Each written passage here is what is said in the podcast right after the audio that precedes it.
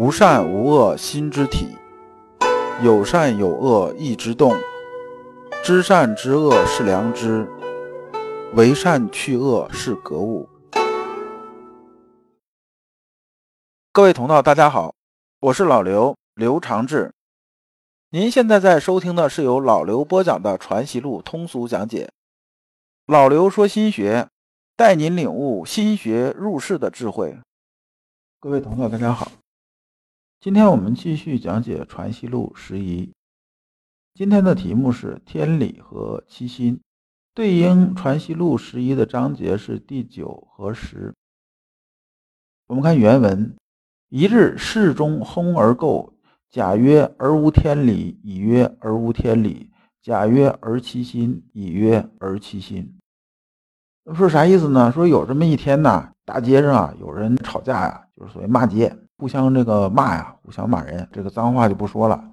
其中这一个人呢，这个甲呢对乙说：“说你这么干呢，这没天理啊。”乙说：“啊，你这么干才没天理呢。”完，甲说：“呢，你这么做是欺心的。”完，乙说：“呢，说你才欺心呢。”这欺心呢是什么意思呢？这个欺呀是欺负的欺，欺骗的欺。那这欺心的意思就是相当于咱现在讲说你没良心呐，就是说你把心呢遮盖住了。你这个欺骗你的心呐，你这昧着良心做事儿啊，是这么个意思。然后先生啊听到了之后呢，就喊他这些弟子啊，说是大家看看，大家看看啊，说这个是过来听听啊，说夫妇哼哼讲学也。夫夫是什么意思呢？夫啊是这个男的的意思。说你看那俩男的在那儿讲学呢，说大家好好听听。然后这个弟子们就说啊，弟子说明明是吵架嘛，你看他们互相骂街呢，是不是？这怎么算讲学呢？说先生跟我们开玩笑吗？先生说啊，说你没听说吗？说他们在说天理啊，说心呢。咱们一天这讲学不就讲天理讲心吗？那不是在讲学吗？然后学生就说啊，说那既然是讲学，你怎么骂人呢？对不对？先生啊，你看这个教学啊，是这个很有水准的这么一个人。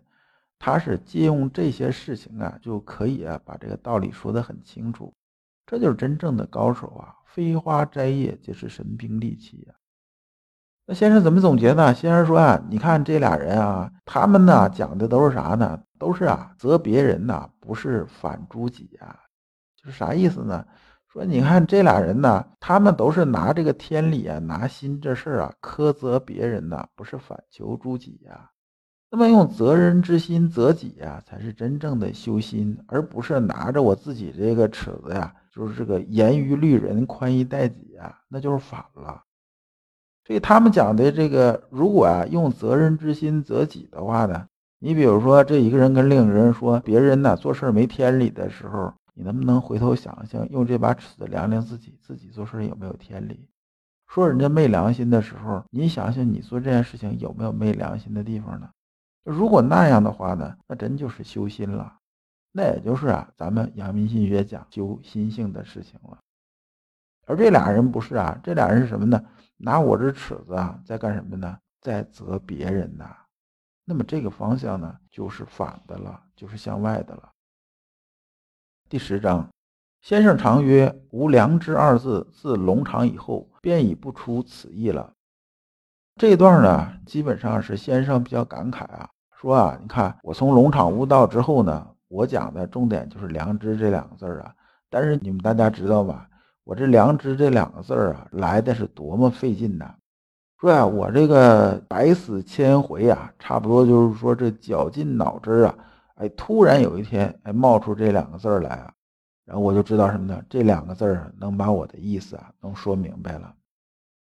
那么先生为什么这么说呢？是因为啊，咱们修心性、修这个良知这件事情啊，这个良知啊，代表的是什么呢？是这么一个状态，而这个状态呢，以前呢，大家呢又没有一个词儿啊去定义它，所以呢，你说出来之后呢，你这一说呢，别人呢可能就要什么呢？就要理解，就会理解偏了。哎，比如说啊，咱们说这个骆驼吧，是不是啊？咱们见着一个骆驼。说你不知道这东西叫啥，对不对？你不知道有骆驼这俩字儿，你也不知道这个动物叫什么，那你跟别人描述这个骆驼的时候，你怎么说？你没法说啊。你就说那个东西长得跟马差不多，只不过是它这个后背上长了两个那什么，长了两个驼峰嘛，就起来的。那没见过骆驼人怎么理解？他就把骆驼理解成哦，原来马背肿了啊，是不是？马变成那个俩罗锅，那那就是骆驼了。反正骆驼就马上嫁接俩罗窝完事儿了。说你这个就会误导人家的。那么良知修的时候呢，实际上就是什么呢？就是啊，这个气呀在流转。但是你一说气呢，它又变成什么呢？就变成一种啊，就是说好像运转的这种能量。但是呢，它又失去了一个什么意思呢？失去了一个河道的意思。啊，当然呢，咱讲良知啊，它也是啊，除了河道的意思呢，它还有啊这个能量的意思。良知充盈的时候呢，我们的确是有一腔浩然正气的，那时候我们是舒服的，那确实是这样子的。但是呢，良知呢，就是说他会那个更全面的把这意思啊说出来。而其他这种词语啊，就没那么确定，所以大家呢，就是说，还说咱刚才说骆驼那个例子，说看到这骆驼的时候啊，就定义说这就骆驼了。然后大家以后见着骆驼这样子之后呢，再见着就知道哦，它是骆驼，或者它是骆驼一个种类，大概它是骆驼吧，就这么个意思。先生这里面讲的就是说啊，良知这两个字啊，我呢是费尽了千辛万苦啊，发现它的。那么现在的学的人呢，听到了之后呢，你们呢就能省了很多功夫啊。那么学问这事儿啊，为学这件事情呢，就有了着落处啊，有了用力处啊。但是呢，现在人呢又很容易什么呢？就觉得这东西啊太容易了，容易到呢不会啊那么直接接受它，反而啊心里头边有个这样那样的这种想法。然后说到这儿呢，先生又接着说啊。关于啊这个良知之学这件事情啊，那真的是啊百死千难中得来的，就是得来的非常不容易。这个百死千难呢，这个简单说一下啊。我们以前啊听过这么一句话，就是朝闻道，夕死可矣。有些人这个解释什么呢？理解成说是早晨呢我明白了这个道了之后呢，晚上死也值了。实际上并不是这意思。这句话这意思什么意思呢？是说呀。我们呢，朝闻道啊，就是说我们呢，早晨呢知道这个道了之后呢，我们把它应用起来，那么到晚上的时候呢，我们就脱胎换骨了，那就不是早晨那个人了。所以讲呢，夕死可以讲的是这意思，说是早上闻道得到了，那么呢，到晚上呢，我们已脱胎换骨了，这么个意思。那么先生啊讲这百死千难，意思也是差不多的意思。说呀，我历经了无数次这种脱胎换骨啊，才得到这两个字儿啊。说你这两个字儿呢，是很不容易的，比以前那些东西啊，就是那些那个以前的有一些东西啊，比较绕的，已经简洁明了的多了。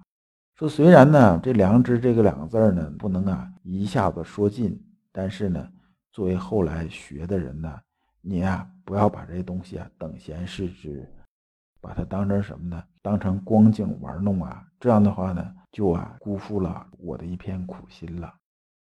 那么这里边他说光景玩弄指的是什么呢？指的是啊，就现在啊有一些风气不太好，即使呢有一些人呢在这个搞学术啊，往往是在搞什么呢？搞的他不是直接能能搞明白啊，古人真正说的是什么？但是呢，他训诂考据的本事很高。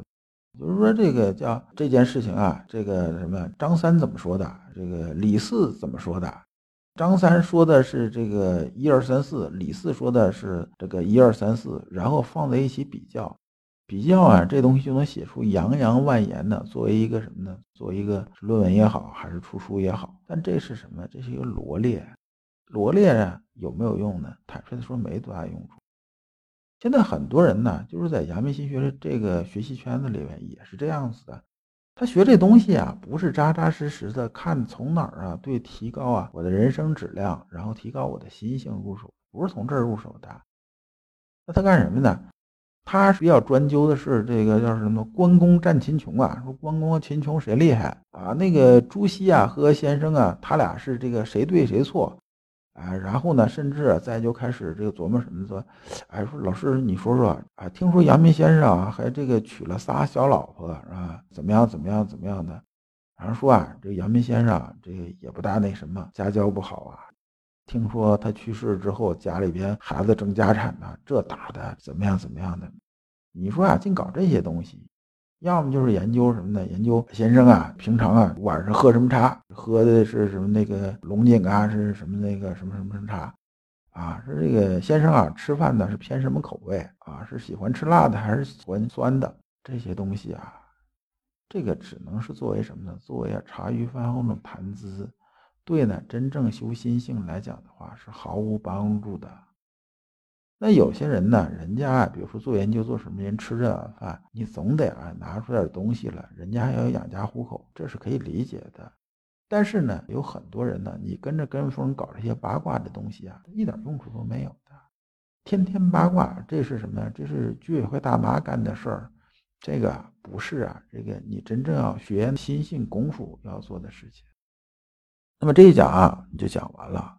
我们下一讲讲一指寻月，感谢诸君。